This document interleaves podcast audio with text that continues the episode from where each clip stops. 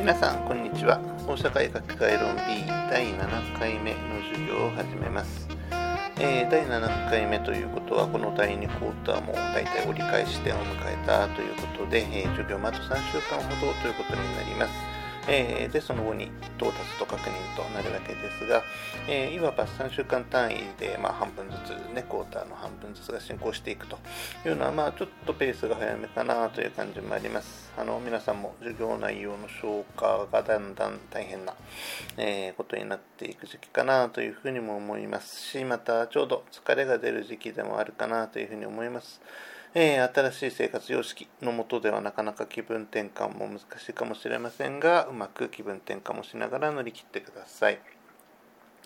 そういえば新しい生活様式というのは英語ではニューノーマルと表現するわけですがこのノーマルという概念はその語の中にノー規範というのを含んでいるところからも分かるように、えー規範的なもの言い換えるならばそのようになるべき実現されるべきというニュアンスを含んでいます。ノーマルというのはそのような概念です。で、日本語での新しい生活様式という表現は、それ自体としては、まあ、記述的というか、えー語、表現自体には直接的には規範性を含んでいないのに対して、ニューノーマルというのが、最初からこうしなきゃというのを人々に訴えかけているというのは、えー各社会における規範的なものの表現形式と達成過程の違いというのの存在を示唆しているのかもしれないなというふうにも思います。えーなんとなくあの謎めいたというか分かりにくい、えー導入になりましたけれども、えー今日からこの授業のトピックが法文化というものを扱うということもあり、まあ、そんなことをふと感じました。まあ、あの今日の話から、え聞いていていただくことによって何を言おうとしていたかなんとなくお分かりいただける時が来るだろうというふうに思います。さあ、それではレジュメの0番に入ることにいたしましょう。えっと、今日もね、ちょっと問題意識をお話しした上で、今日の主要な内容について、えこの0のところでご説明しようと思います。え前回は社会における慣習を法の重要な形態とみなそうとする発想すなわち生きた法あるいは慣習法という発想について、えーご紹介をいたしましたそしてまたその際にオイゲン・エルリヒという、えーまあ、法社会学のファウンダーの一人ですがその人の議論をご説明するということもしたわけです。で、えーまあ、エルイヒなどによって提唱された生きた法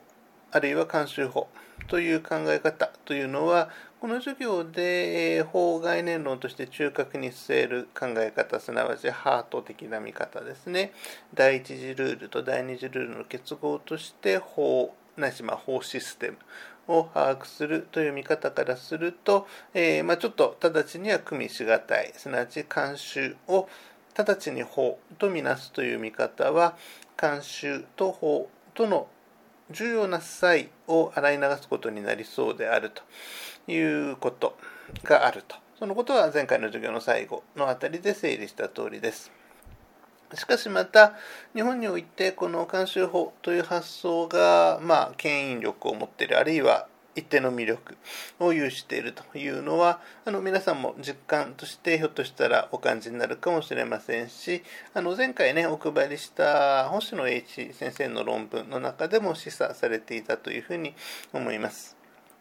日本社会においてはとりわけ市民において国家法、まあ、いわゆる法律ですねへの距離というのは遠い、まあ、それに対するまあ抵抗感危機感のようなものがある。場合があるけれどもそのことが直ちに星野さんの用語でいうところの法律と区別される法というものへの距離感ということを必ずしも意味しないのではないか。というのが星野先生が言おうとしていたことであるわけです。でそうであるとするならばその法律と区別されるものとしての法というものを、えー観念できるとするならば、えー社会における自制的な法生きた法というのは存在しうる。しそしてまたそれが市民においてひょっとしたら親近感を持って少なくとも拒否反応を、えー示されることなく受け入れられるということもあるんじゃないかと。そのように星野先生は考えたんだろうというふうに思います。でそうなるとですねそこで示されている、えー、あるいは前提としてされているのは日本社会においては、まあ、法はともかくとして法律、えー、国家法に対する、まあ、距離意識、えー、抵抗拒否反応のようなものがあるという認識それが前提にあるということになるわけです。そしてこのような、えー、いわば日本人の法律嫌いというイメージは、まあ、一定程度ルフし通用しているのではないかというふうに思われるのです。えー、レジュメにはまあ一例もたまたま、えー、ウェブサイトで検索して見つけただけのもので、えー、それ以上のことではありませんが、まあ、そういったことに言及しているサイトがありましたのでそこへのリンクは貼っておきました。で、この、えー、法律嫌い、日本人の法律嫌いという、えー、見方のバリエーションがありまして、それは日本人は訴訟利用を嫌う。あるいは裁判所利用を嫌うというものです。その訴訟利用と裁判所利用というのはもちろんイコールではないわけで、えー、厳密に考えていかなければいけないところがあるのですが、えー、一般的に流布しているものとしては訴訟利用を嫌う、裁判利用を嫌うというそういう見方がある。で、えー、本社会学の領域ではこのような、えー、問題設定、えー、もうちょっと、えー、きちんと細密化をしていますけれども、えー、基本的な問題関心を寄せられる事柄としては、まあ、そのような日本の一般市民というのが、えー、裁判所を利用するかしないかあるいは訴訟を利用するかしないかということが、えー、他の法域、えー、文化圏との比較において、えー、検討されるということが長く行われてきています。えー、いわゆる日本人の法意識論であるとか、あるいは日本の法文化論というふうに呼ばれる文脈においてのことです。え今日の授業からこの問題に取り組んでいくことにしたいというふうに思います。でこの問題というのは、えー、かなり慎重に取り組んでいくことが必要であるそうしないと問題設定のややもすれば大まか大雑把になってしまう、えー、傾向というんでしょうかね。に流されてしまうところが生じますので慎重に取り組んでいきたいというふうに思いますが、えー、今日および次回は、えー、この日本人の法意識論ないし、えー、日本の法文化論、まあ、この2つも、えー、正確にはあるいは厳密には、えー、ちゃんと区別しなければいけない問題なんですけれども、まあ、現時点では、えー、合わせて日本人の法式論あるいは日本の法文化論と言っておきますが、えー、この論点をめぐるアリーナセッティングを行った川島武義という人の議論というのを追う今回と次回はその川島という人の議論を追うということにしたいというふうに思っています。で、えっ、ー、と、本題に入っていくんですが、今日はね、ちょっとレジュメがいつもにいまして、やや、なんてかな、項目中心といいますか、えー、少し具体的な説明の書かれていない部分が多いですので、えー、話に追いつきながら適切にノートテイクしてもらえればというふうに思います。えー、というわけで本日の授業内容ですが、えー、大きく2つの柱で構成します。えー、前半で、え19世紀のヨーロッパにおける法と社会の関係について確認をした上で、え後半で川島さんの議論の説明に入ります。え特に今日は、え日本の法文化、日本人の法意識をめぐる議論の中でも契約についての、え状況を扱いたいというふうに思います。さあ、それでは大きな一番に入っていくことにいたしましょう。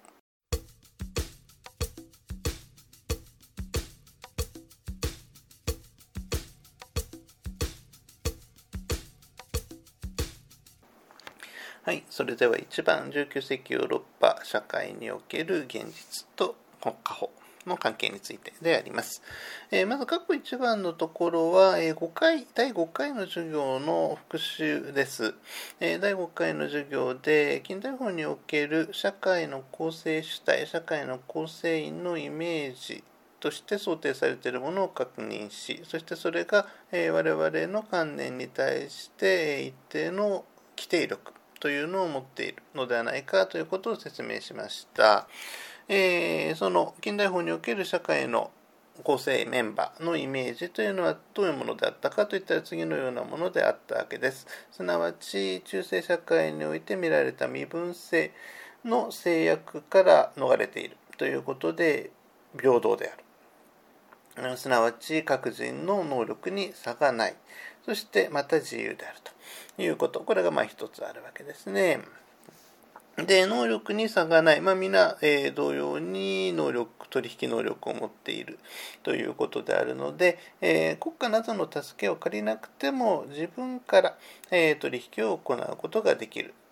ということは別の言い方をするなら取引にあたって各人が合理的な判断をなし得るし、そしてまた、えそのことで生じた何かトラブル、問題があるならばその責任も自分で取れるということがあった。このように考えないと国家がすぐに取引に介入してくることになって身分制の制約から逃れたことの意味というのが失われてしまうというわけです。そしてまた、えー、ヨーロッパ近代法というのは少なくとも私法民法の領域においては経済取引を行う主体として人間を眺めるので、えあるいはまあそういうふうにだけ眺めればよいものであるので、え当該人間の具体的な性格であるとか、実際に財産をどれぐらい持ってるかといったことは視野に入れない。もしそれを入れると、むしろそれは平等の原則に反することになる。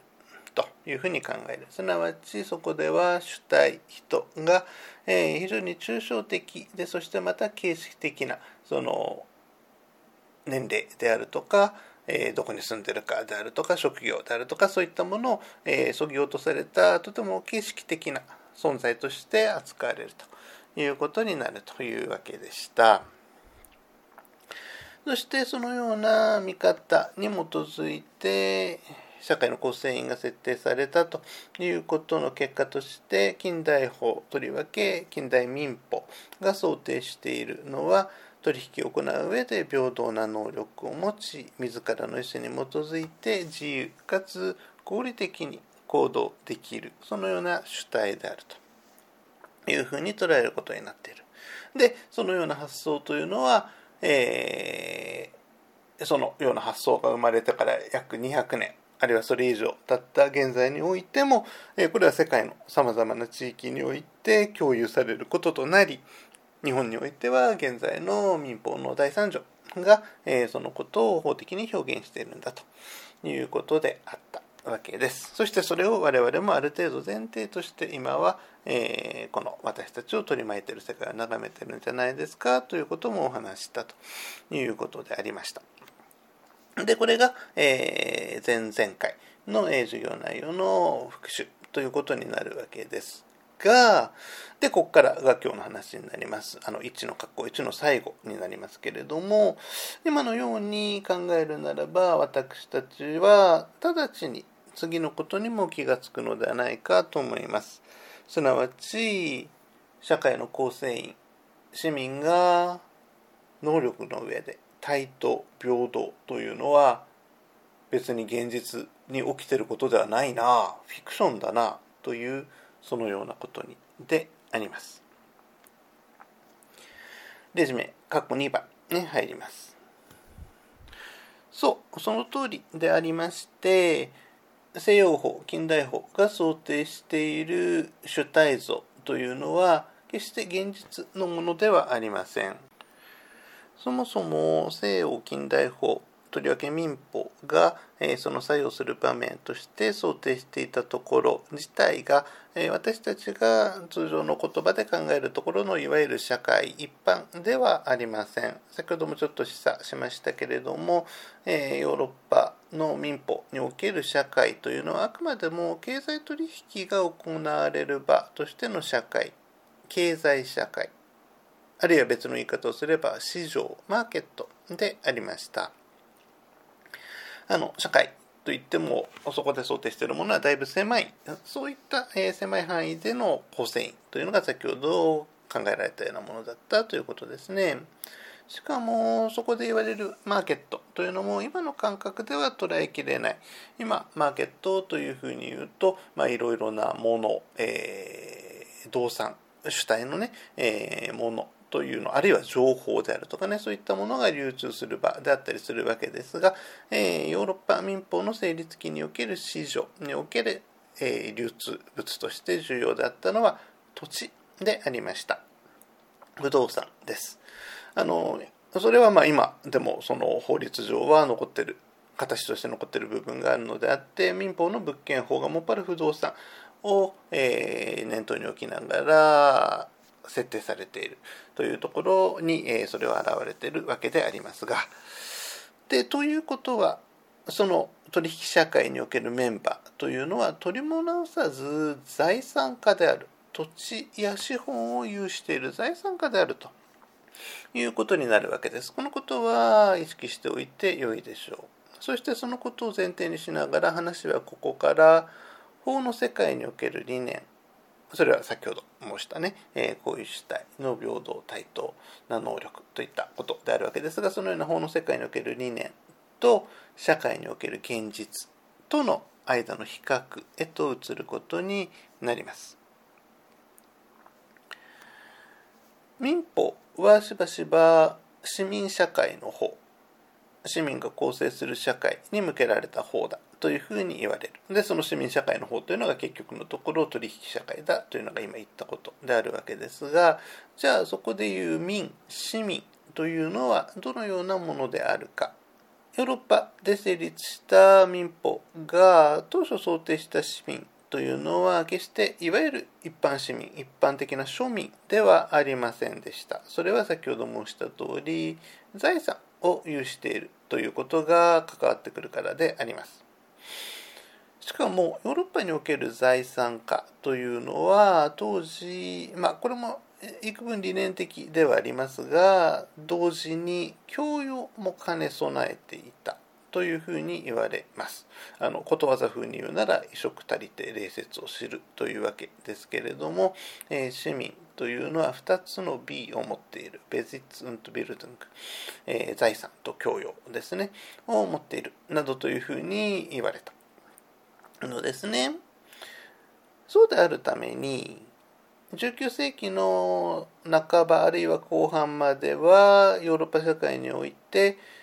民法における人が市民でありその市民が自ら意思決定をなし他者と相互に対等に取引関係を結ぶことができるという、まあ、その法的理念が社会における現実とある程度幸福な重なり一致を見せたという面があります。その市民というのが結局のところ財産を持っていて教養も持っているというような人であるがゆえにそのような人、まあ、そのような人はまたしばしば課長などというふうにも言われたのでありますけれども、えー、その課長というのが民法が定めていない部分についてはその課長としてのその教養や財産に裏打ちされた倫理性を伴って行為行動することによって先ほど言った理念との現実理念と現実との重なり一致というのが達成されたということなんですね。どういうことかというとですね近代民法のみでは実際のところ社会は円滑にあるいはその想定通りには進まないというふうに考えられます。どうしてかというならば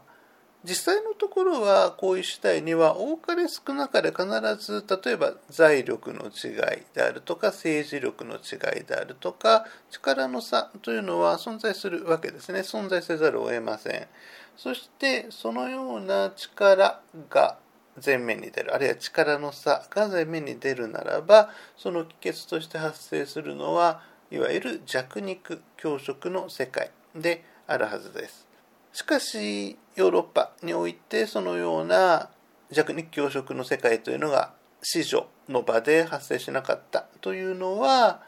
仮に力の差等があったとしてもそこにつけ込んでまあ、自分の私利私欲だけをひたすら追うような取引はしないという節度、まあ、先ほどは倫理性というふうに表表現しましたがそういった節度というものがその行為主体に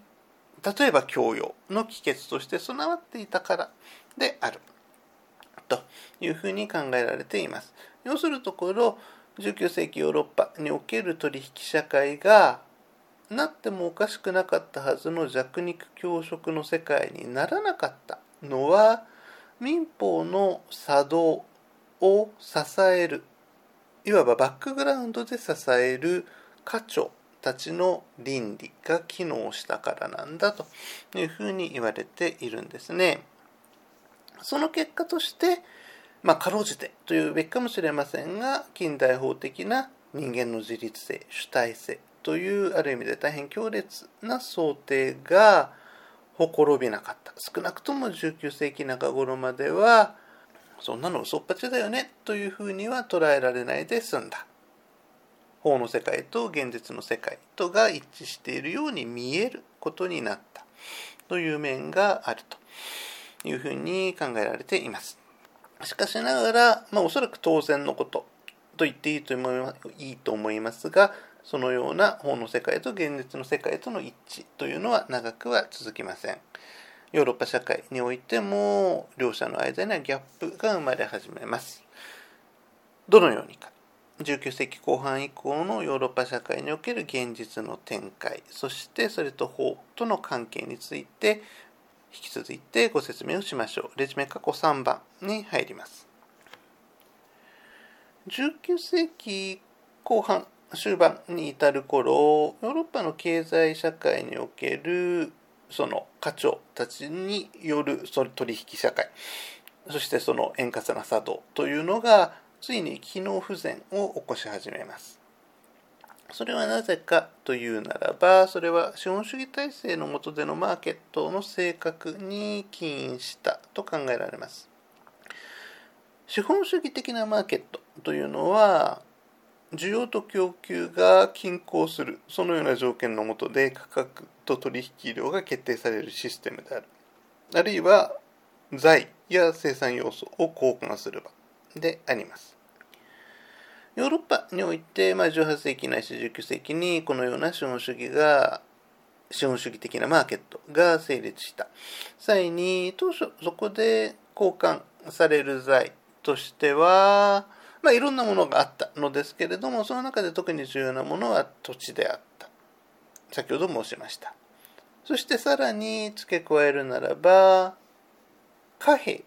であり労働力もやがてそこで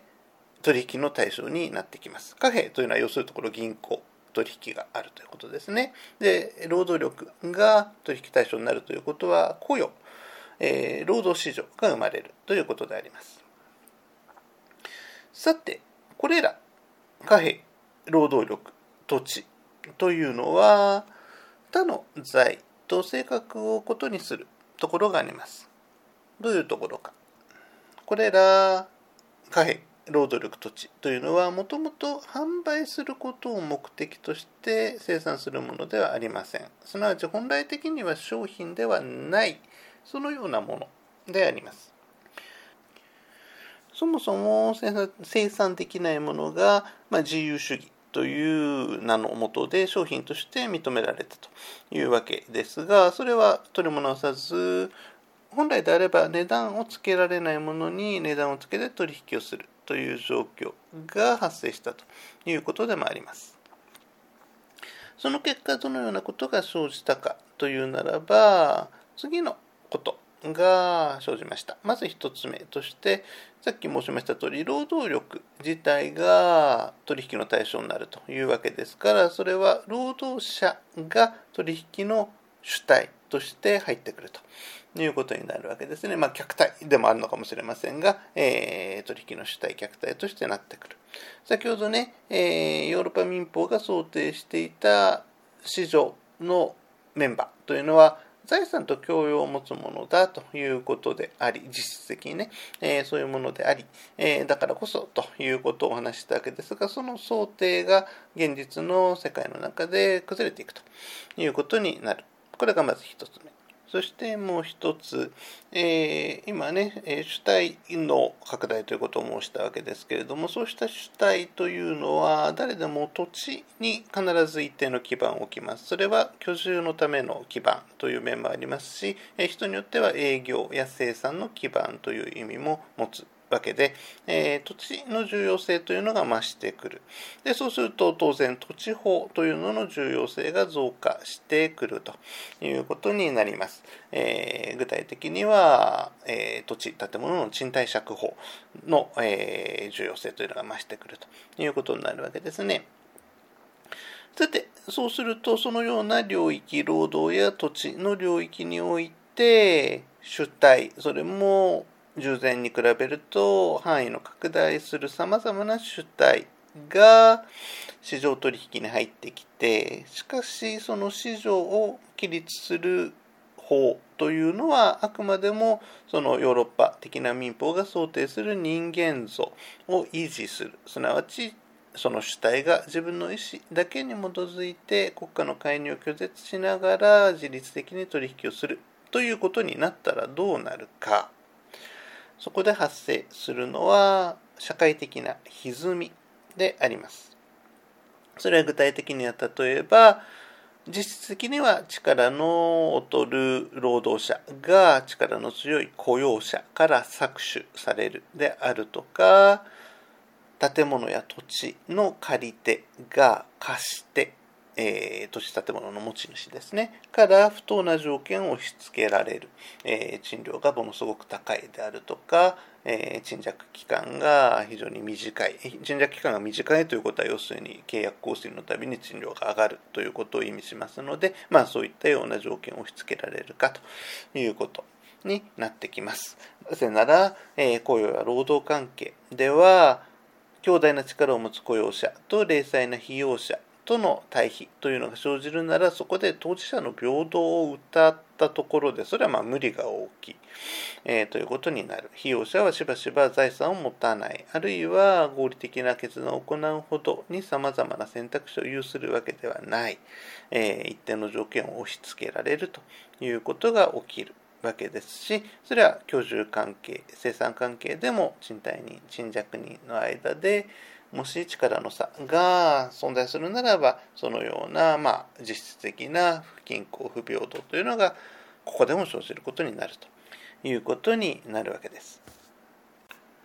えレジュメ括弧4番に進むことにいたしましょう。このような状況に対応するために当然様々な対応、対策というのが取られることになります。それは学問的な領域においてもしっかりであってで例えば経済学においてあのマルクス主義というのが一定の力を持った時期があるわけですがこれは、えー、土地や生産手段の国有化ということを主張する、えー、それによって法的な取引の対象となるもの物を制限しようという考え方であるわけですが、まあ、それはさっき申したような、えー、対象の拡大ということへの対応という意味を持ったわけです。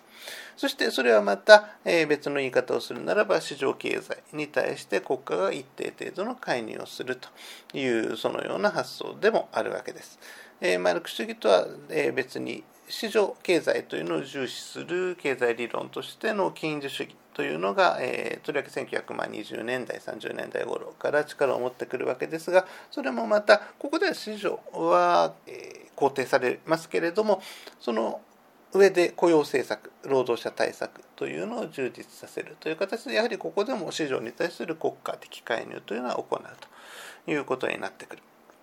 わけですね。同様に国家がその市民社会に介入するというそのような状況は法律の世界でも現れることになってくる。それは例えば雇用関係であるならば労働者の団結権を保護するという形によってあるいは雇用条件の最低ラインを法律で定めるといった形で生じることになりますし、え土地建物の賃貸借関係であるならばその賃貸借の条件の最低ラインを法律で定めるといったそのような形においてねあります。あの法律の、えー、授業で労働法や社会法といった領域というのがあるわけですがそれはこのような、まあ、19世紀末以降の社会と法との間のギャップに対応するために生まれてきたその時点での新しい、えー、法的領域の現れとそれの反映というふうに考えることができるでしょう。要するところ、えー、19世紀初めの時点での民法の発想というのが国家から切り離されたものとしての市場市民社会というのを想定していたのに対して、えー、19世紀の後半末になってくるとその想定というのを維持しがたくなり、えー、社会に対する国家の介入というのをさまざまな形で、えー、まあ、認めるということにならざるを得なくなったと、まあ、それによって、えー、社会と国家報道のギャップというのを埋めるということが行われたということであるわけです。さあそれでは日本ではどうであったかということです。これは放射科学において当然重要な問題関心でもあります。レジュメ大きな2番に進むことにいたしましょう。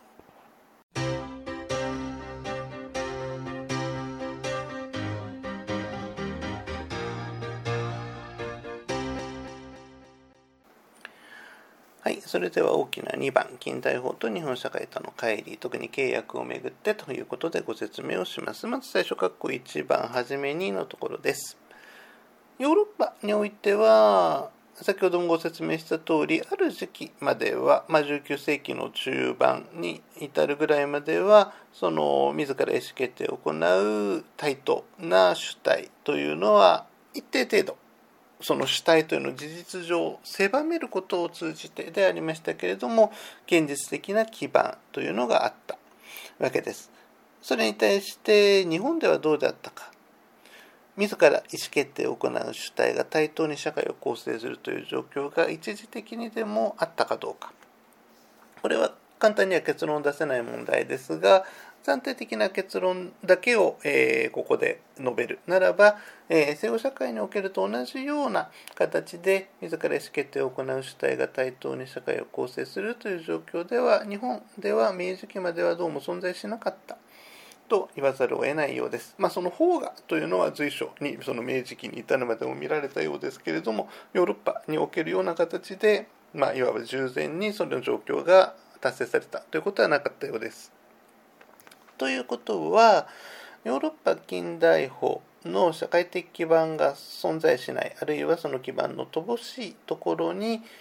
ヨーロッパ近代法的な、まあ、私法を持ち込む民法を持ち込むということが明治期の日本においては行われたということになるわけですね。そうするとまあ当然というふうに言っていいんだと思うのですが法の世界と社会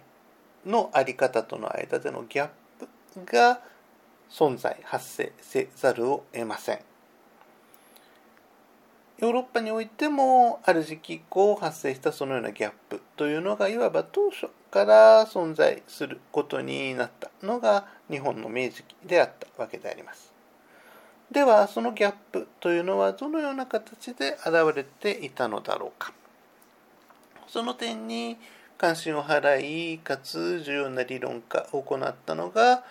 今回から注目する放射科医学者川島武義という人です。レジュメ過去2番に進むことにいたしましょう。えー、川島武義、えっ、ー、と、漢字と読みに気をつけてください。武義の義は便宜の義の字ですね。宣伝の線を書く人がいますけれども、そうではありません。便宜の義です。えー、それから読みもあの間違った読みを言うとそれが頭に入っちゃう場合がありますから、えー、間違った読みは言いませんけれども、えー、武義というふうに読みます。えー、以前ですね、あのある高名な政治学者の人がですね、この川島さんの名前を言ってる時にあの違った読み方をしていてそれはいくらなんでもないだろうというふうに思ったことがありました。えー、まああのもしこの人の名前を覚えるなら、その点、あの、間違いないで覚えるようにしてもらえればというふうに思います。1909年生まれで、1992年に亡くなっていますので、まあ、あの、だいぶ古い、えー、人なんですが、まあ、そのような人の議論というのを今皆さんに説明するのはなぜかというならばこの川島という人は、まあ、日本の法社会学において、まあ、今でも最も重要な位置を占めると言っても過言ではないでしょうね。あの現在に至るまでの法社会学的な議論の基盤、えー、まあ、問題設定として今でも引き継がれている問題設定というのをさまざ、まに行った人です。あの実際問題としてはねあの、まあ、古いということも含めて彼の議論というのはさまざまな角度からもこれまで批判されていますしその結果として修正を必要としている部分もたくさんありますけれども。しかしそのことは裏を返すならば今でも批判するために取り上げるに足るだけの着想というのを川島の議論が備えていたということを意味します。日本における法と社会という問題を考える上で、まあ、現在においても準拠点として逸することができない人だという位置づけでこの人についてごご説明をするというふうにしたい。で、過去2番、レジュメ過去2番のところには若干のパーソナルな、えー、情報というのを書いておきました。あの、もともと関西、大阪の出身です。えっ、とね、西宮の辺りに長く住んでたんじゃなかったかな確か、えー、まあ、しかし大学から東京に移ったということになります、えー、大学1932年に卒業して、まあ、その後大学に勤め、まあ、そのまま、えー、ずっと東大の民法法社会学、まあ、法社会学はその当時出来上がってませんから、まあ、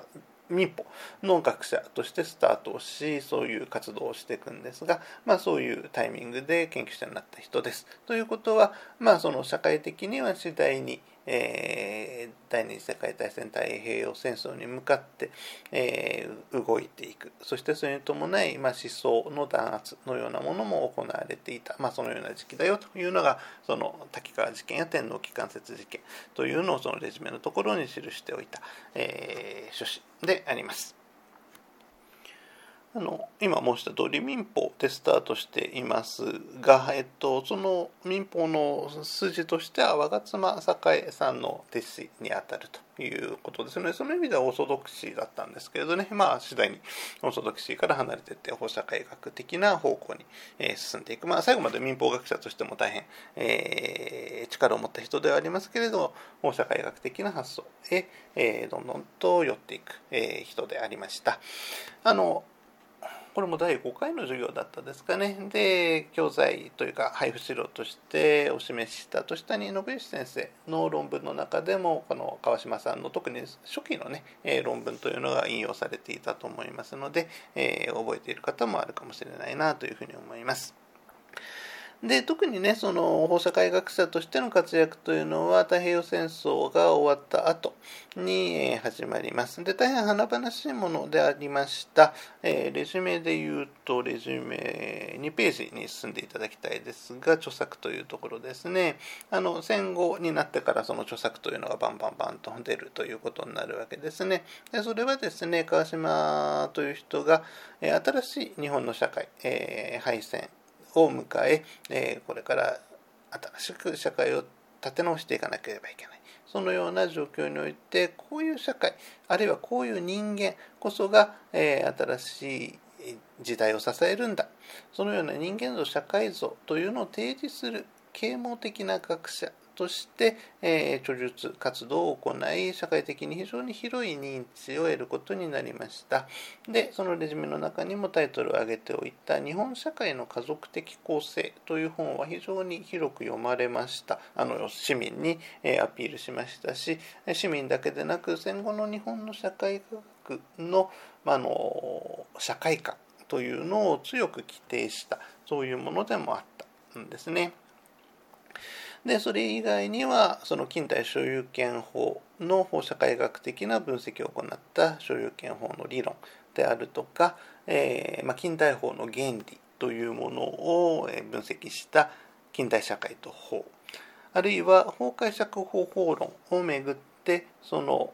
まあ、新しいパースペクティブでの把握を目指した科学としての法律学という議論。そして今回私たちが注目するえー、日本人の法意識論というのをまとまった形で展開した、えー、これは新書ですけれども日本人の法意識といった本などがあります。あの他にもたくさん本がありまして、えー、主な論文は著作集にまとめられているのでありますけれども、えー、まあそういった、え議論を展開し、まあ、あの今でも民法でも放射あ今民法はちょっと違うなごめんなさいあの少なくとも放射科医学においては、え、議論の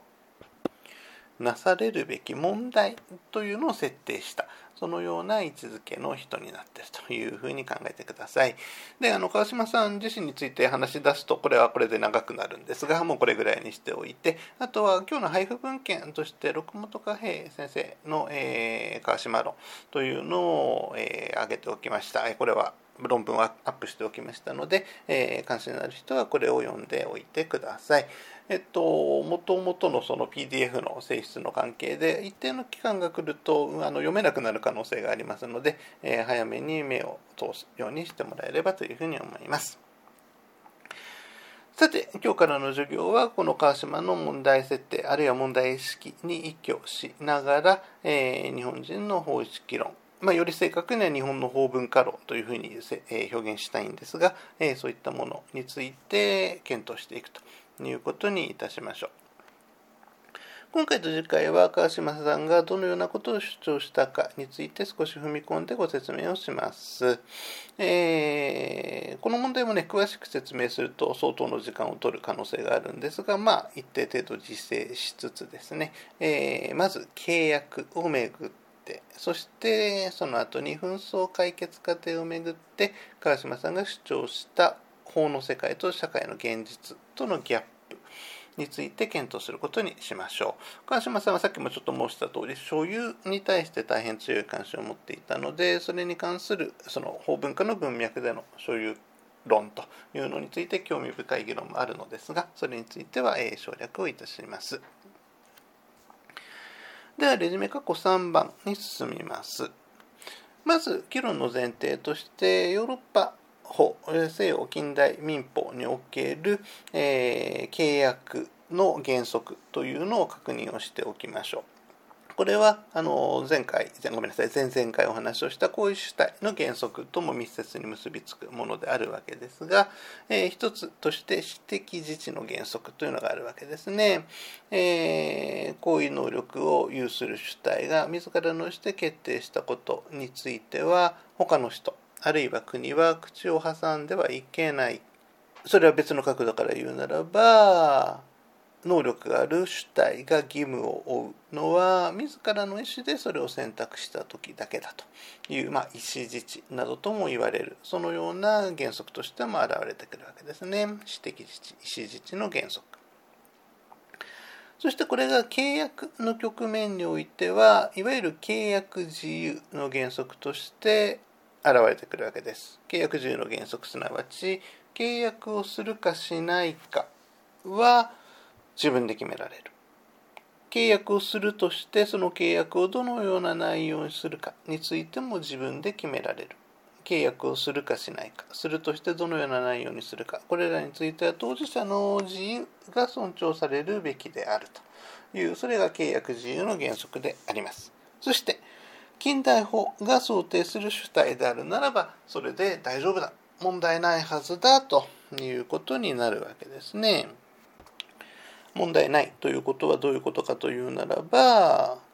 条件についても自分の頭で考えよしこれで OK だと。いうふうに両方が考えるからこそ契約の申し込みと承諾がなされ成立し契約として結ばれる。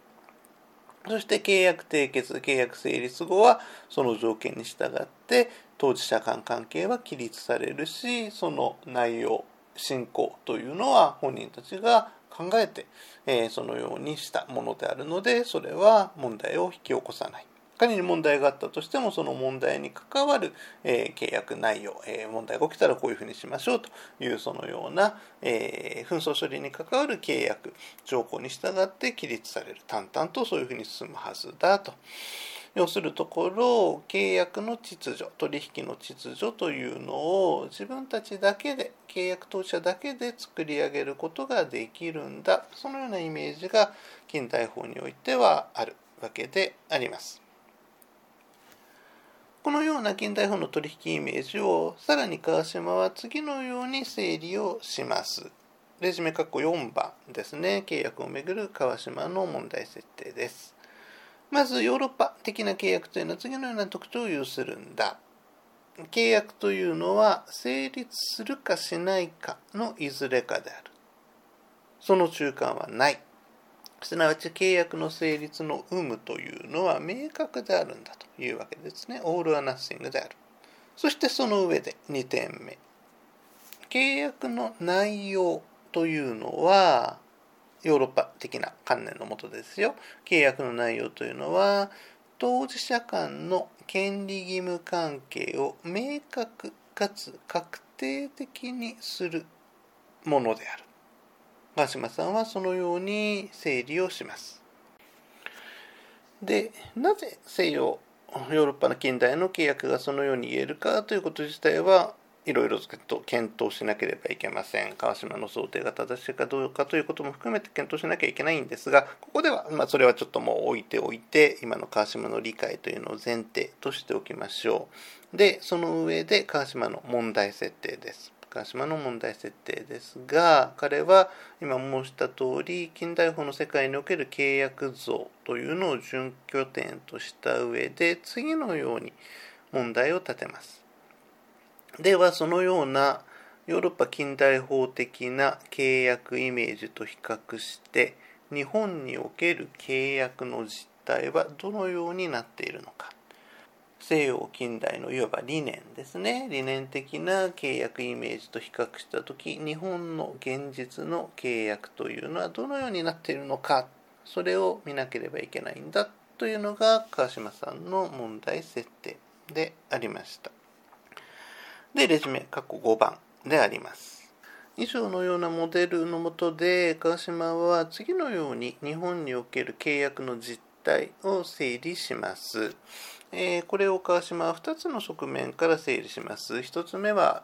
レジュメに A、B と分けたものですが、1つ目は契約の締結の側面、え、もう1つは B、契約の内容の規定がどのようであるか、そしてそれがどのように執行されるかという側面においてです。まず1つ目、契約の締結の側面においてでありますが、川島は次のように言う。日本においては契約の締結があったかどうかがそもそも明確でない。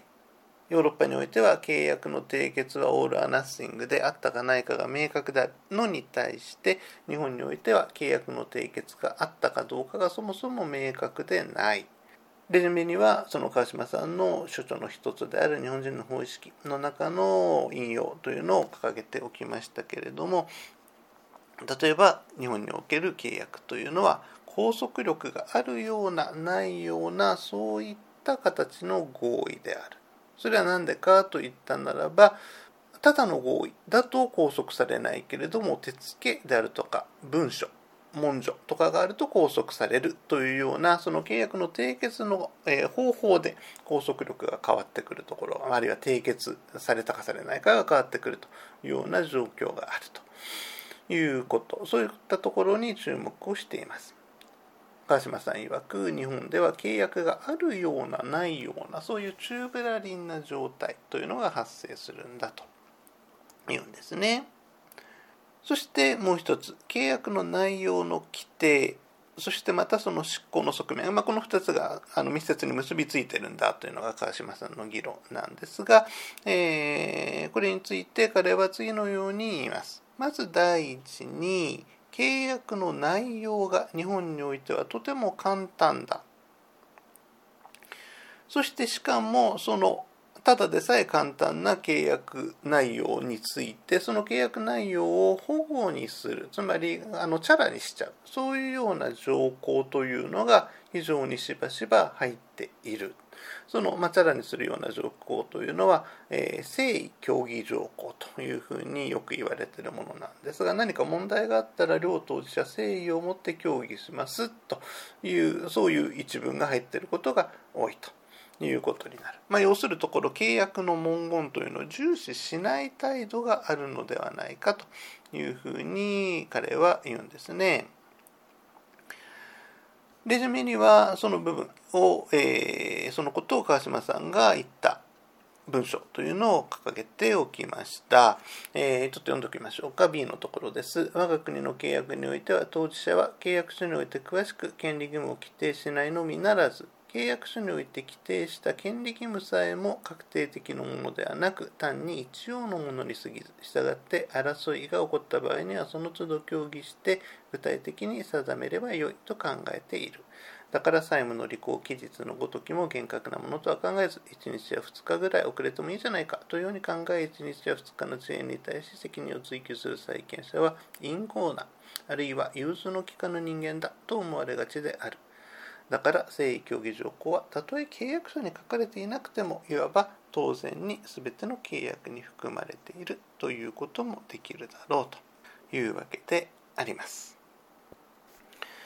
さて先ほどねヨーロッパに関する川島の理解が、まあ、それが本当にそうなのかというのは本来きっちりと見るべきなんだということを申しました。で日本についてもそれは当然言えるわけであってこのような川島の、えー、日本における契約実態理解というのが適切であるかそして彼がこのようなことを主張したのはもう何十年も前のことですから、えー、仮に以前そうだったとしても現在はどうであるかということはちゃんとあの本来は見なければいけないことです。まあ、あのこの授業の中でその権利、えー、契約関係の実態というのをそんなに詳細に見るということはしないのですけれども時間があるならそれはきっちりとやらねばならない作業であります。例えばね皆さんの中には今ねその契約条項というのを日本の市民というのはあまり厳密に考えないんだと、えー、あるいはそれを守ろうとしてないんだという話があるあるのを聞いていやそんなことないんじゃないかと。むしろ契約というのはきっちり守ってるんじゃないですか？というふうに思ってる人がいるかもしれません。あの確かに日本社会においては契約は契約だ。だから守らなければいけないという観念というのは相当程度強い面があるようにも思えるわけであって、まあ、そうであるとするなら川島の契約理解との整合性というのは問題になります。ただ、まあ、ちょっとそこには今あの深く踏み込むことはしないで、えー、川島さんの議論えに、まあ、適合的な例だけちょっとだけ挙げておくことにしましょうあのちょっと川島さんの、え見方をしてというぐらいの感じだと思ってください。えー、過去6番ですね、その日本における契約慣行の実際の例として、えーまあ、川島さんの契約イメージに合う例というのを少し、えー、ご紹介します。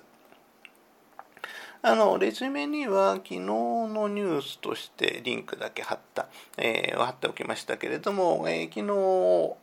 だよね、そうそう昨日だったな、えー、ロケットの打ち上げのニュースというのが流れたあのあのロケットとかに関心のある方は、えー、気がついたかもしれません、えー、H2A ロケットというのが鹿児島の種子島宇宙センターから打ち上げられて成功しましたよというそういうニュースでありました、まあ、記事そのものはあのちょっとざっとあの関心があったら見てほしいというふうに思いますが、えー、それの途中のところに次のようなことが書いてあるんですね。H2A ロケットは、えー、大変成功してるんだと。45回連続で打ち上げ成功。打ち上げ成功率98%。で、これで、まあ、あのビジネスとしての、ね、競争力というのを一層高めていきたいというような、えそんな、え内容というのが記事の途中に書かれているのですが、え実はですね、そこに至るまでの苦難の歴史というのが日本のロケットにはあります。これ H2A ロケットというわけで、まあ、H2B ロケットというのもありますけれども、その前に H2 ロケットというのがあったんですね。H2 ロケットというのは結構失敗というのを繰り返しただそうです。で、今から注目したいのはその H2 ロケットの失敗の一事例に関してなんですがこれがですねあの私あのなんかお気に入りと言っちゃいけないあのちょっと横柄があるかもしれませんけれども契約日本における契約のあり方というのを考える上でかなり示唆的な事例だというふうに思っていましてあの時々ご紹介しているものなんですね、えー、今回のレジュメでも2ページから3ページにかけて記事の引用というのを掲げておきました。ちょっとこれもざっと読んでみましょうか。2000年頃です。99年から2000年にかけて、まあ、トラブルになった事例なんですけれども。気象衛星ひまわりの後継機 MTSAT を搭載搭載した H2 ロケット8号機の打ち上げが、えー、昨年というのは99年ですね、20年以上前ですが、あの11月に失敗した。えー、そのことで運輸省と、えー、気象庁、まだ省庁再編前ですから運輸省なんですが、と気象庁が宇宙開発事業団への費用の支払いの一部を拒んでいると。この宇宙開発事業団というのも今はないんですが、えー、このため、事業団が支払いを求める民事調停を東京地裁に申し立てていることが分かりましたと。で、契約では失敗時の費用分担が明記されていない。で、今月、この2000年の9月だったかな、えー、ごめんなさい、10月ですね、2000年の10月に、えー、第1回の調停が行われると。で、国の予算で運営する特殊法人と中央省庁との調停は異例ですという上で経過が書かれてるんですね。H2 ロケット8号機は、えー、99年の11月15日に打ち上げられたが故障し、えー、宇宙、えー、失礼、地上からの指令でロケットが破壊されました。事業団と運輸省との契約では衛星製作費は100億円、えー、運輸省が99年度までに分割払いすることになっていて98年度までに65億円支払ったんだけど衛星がなくなってしまったので残り35億円の支払いはしませんよと拒否した。で運輸省としては打ち上げ失敗したんだから費用全額支払う必要はない。でそれに対して宇宙開発事業団は打ち上げに必要な業務を果たしている。国際的に見ても契約通りの費用負担が普通だと反論しているんだがでその事業団によるとこうこれこれが普通だというんだが最後の一文です契約でははっきり規定されておらず揉めた時は裁判所の調停を受けることになっているというそのような規定になってた契約になってたんだというわけですね。いや、あの、私この事例を見た時にですね、いや、一番契約定めとかなきゃいけないのが、打ち上げ失敗した時のことなんじゃないかというふうに思いました。だって、もう明らかに、どう考えても一番費用負担が問題になるケースですよね。大変高額な、えーもえー、費用がかかっていてしかも失敗したならばその成果というのを達成できないわけで、えー、その状況において誰がどのように費用負担するかということが万が一の失敗の時には問題になる。それはもう明白だというふうに思います。しかも失敗する可能性というのもゼロにはできないわけですよね。さっき高い成功率を誇っているという今の H2A でも1回失敗しているというわけですから。でも失敗はあるわけです。そうであるとするならいやそこは定めとかなきゃいけないでしょうと思われるわけですけれどもそれが、えー、それもその法的な助言とかをいくらでも受けられる立場であったはずの、えー、特殊法人と中央省庁との間の契約において、え、達成されていなかったということはああなるほど。ちょっと川島さんの言うね契約の内容というのをはっきりさせない。あるいは契約上の何か問題が起きたならばその後の話し合いに委ねる。その誠意協議条項ですね。話し合いに委ねるということがまあどこでも起きているということなのかなというふうに思われるというふうに感じます。ちなみにあの今はねよく JAXA という、えー、組織というのがロケット関係での話で出てきますね、えー、国立研究開発法人宇宙航空研究開発機構が正式名だそうですがその JAXA というのができたのは、えー、この H2 ロケットというのがいろいろ失敗して宇宙開発事業だというのが改装されたからだということでもう、ね、H2 ロケットの失敗というのはもう大変大きな影響というのをあちこちに及ぼしたそういうような事例であったということであります。まあ、この最後のあたりは、え余談ですけれどもね。であともう一つレジュメにも書き今口頭でもちょっと申しましたが誠意協議条項というのはどういう状況になっているかといったのもこれはちょっと調べてごらんなさい。あの誠意誠実に協議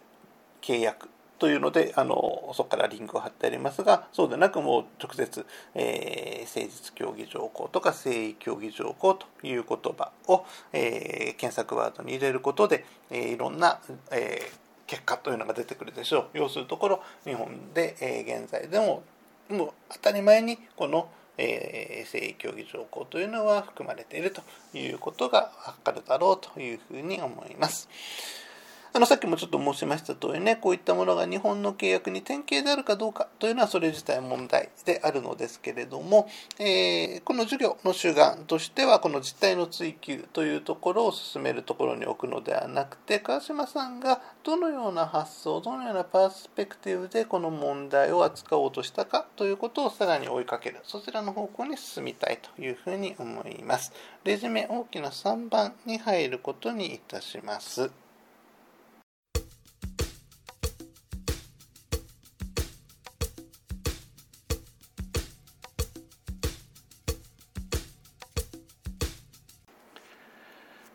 それでは大きな3番に入ります。えー、権力と権利というふうに、えー、項目立てをしましたけれども、その趣旨はすぐに分かってもらえると思います。まず最初、もうはい、初めにのところです。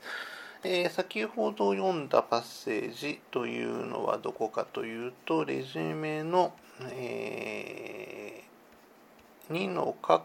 項5の B のところですね、えー、契約の内容規定及びその執行の側面でというところ。でありますけれども、そこを見てもらうと、えー、権利義務関係、えー、権利義務という言葉が、え何度か出てきているということに気がつくだろうというふうに思います。そこからも示唆される通り、川島において重要な、えまあ、着目点。というふうになったのは権利義務というものが社会においてどのように達成されるかあるいはどのように位置づけられるかということでありました。それも権利義務関係が単に紙に書かれるかどうかということ、まあ、それも大事なんですがそれだけではなくて権利義務の関係が社会においてどのように達成実現されるかあるいは達成実現されないかが川島においては重要な問題として位置づけられていました。そして川島によるならばヨーロッパ法的な債権関係の基礎にあるのは社会関係としての権利義務関係である。法的な債権関係の基礎に現実の社会関係としての権利義務関係がある。それに対して日本の社会においては伝統的にそのような社会関係が存在しないというふうに考えられました。どういうことか。レジュメ括弧2番に進むことにいたしましょう。今申しました通り、川島においては権利義務関係というのは単に法的なことだけではなく社会関係の在り方を描写するための装置でもあります。そのことを川島は権利関係と対峙される権力関係という概念も提示しながら利用しながら説明をします。川島さんによるならば権力関係も権利関係もいずれも社会関係を規律する方法であります。社会関係を規律する方法です。いずれについてもある行為主体が他の行為主体に対して一定の状態の実現こういうふうにしてください。あるいはこういうふうにしないでくださいということもありえますが一定の状態を実現することを要求する。そのような場面に関係するものだとされます。しかしその実現の仕方というのが違うんだというんですね。権力関係においてはその要求一定の状態の実現の要求が一方の主体から他方の主体への実力の行使あるいはその威嚇実力行使するぞという脅しによって達成される。そういう関係なんだというふうに川島は考えます。ちなみにその実力の中には物理的実力だけでなく経済的心理的な実力というのも含まれる。それに対して権利関係というのは社会関係としての権利関係というのはどういうものかというならば一方当事者が他方当事者に対して行う要求が裸の実力行使ないしその威嚇によって達成されてはならないというふうに観念されているんだというふうに彼は考えます。裸の実力行使ないしその威嚇によって達成されるのではなくて仮に何らかの実力行使がされる可能性が違反とかあの自分が要求した通りに相手が動かないということが起きた時に何らかの力が行使される可能性があるとしてもそれは一定の基準に基づいてこういうことがあったらこういうことをしますよという基準に基づいてそれが行われるそういう関係だというふうに考えられているんですね。そしてまた川島はその基準というものが単に、えー、当該2社ですね、え行為主体間においてだけでなく、その行為主体を含む社会集団全体で共通に認められている、そういう基準である必要があるというふうにも彼は言っています。要するに、ある社会集団の中で認められている基準に基づいて、えー、設定される。それが、えー、権利義務関係であり、その基準に基づいて、えー、一方から他者に対して何らかの行為の要求というのがなされるということですね。それが権利義務関係であり、そのような基準というものなしに単純に力の、えー、契機に基づいてその要求がなされるのが権力関係なんだというふうに、えー、川島によって言われます。あのこの説明がハートの法理論というのを想起させる面があるだろうというふうに思うのですが、そのことは今ちょっと横に置いておきます。そしてそのように権利関係と権力関係というものを設定想定した上で彼はさらに次のように言うのですね。レジュメ過去3番に進みますが権利と権力との対比を前提にするときに川島によるならば西洋の近代法というのは次のようなものとして性格づけられます。すなわち社会を権利義務の関係、権利関係として起立するための制度、その基準であるというふうに位置づけられます。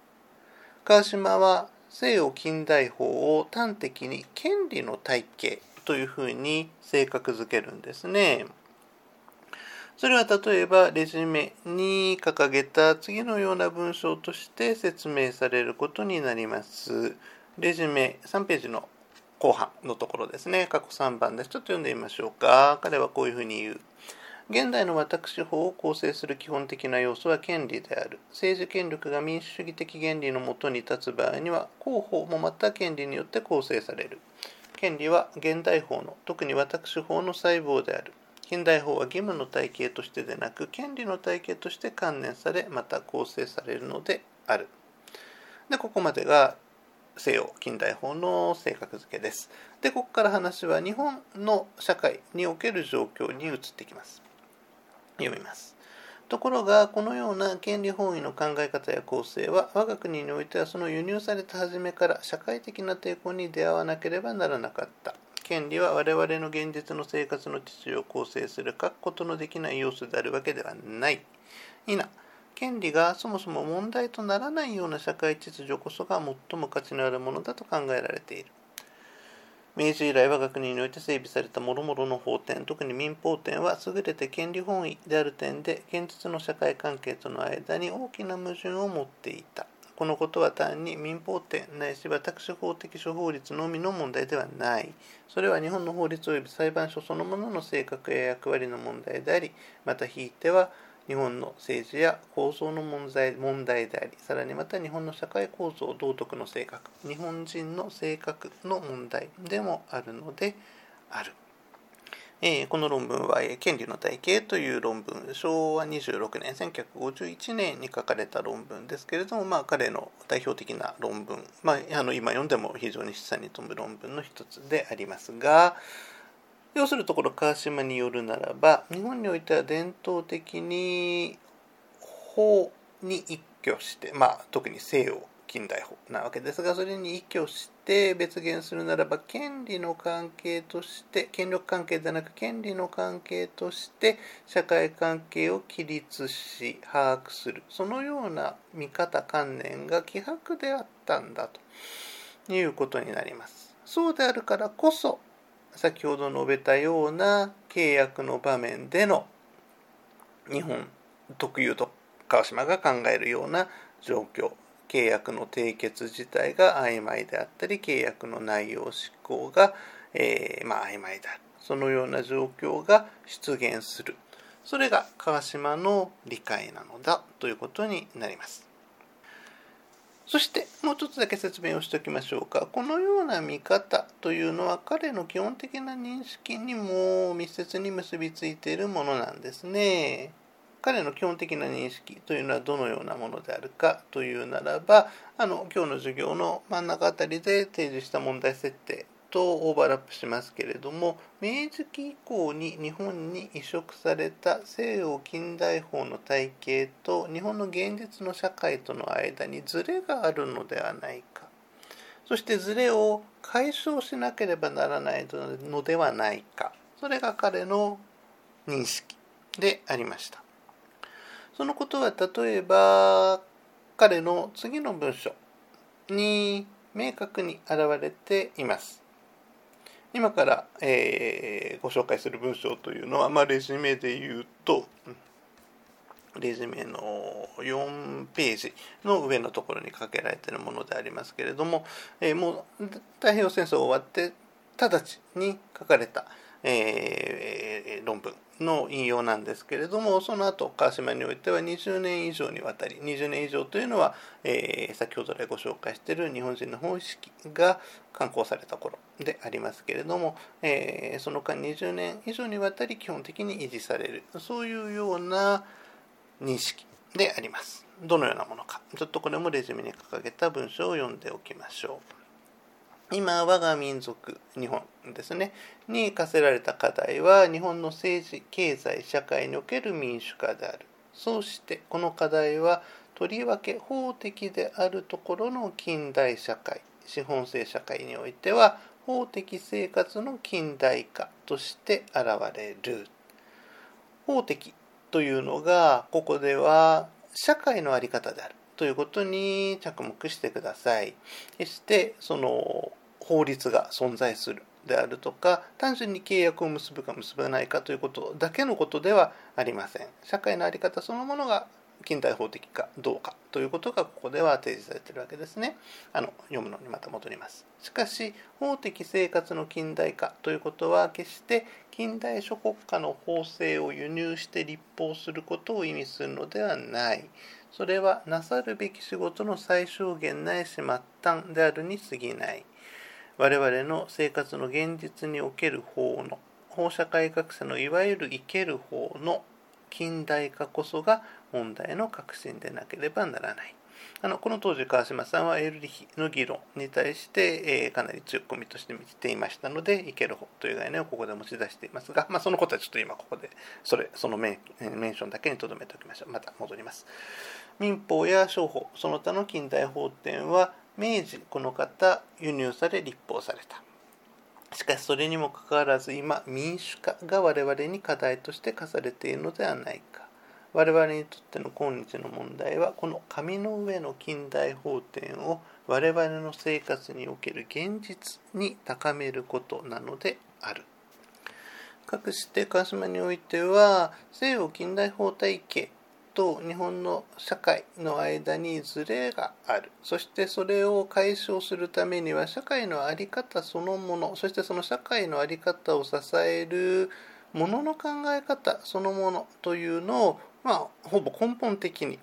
変革していく必要がある。それが日本が達成するべき課題なんだというふうに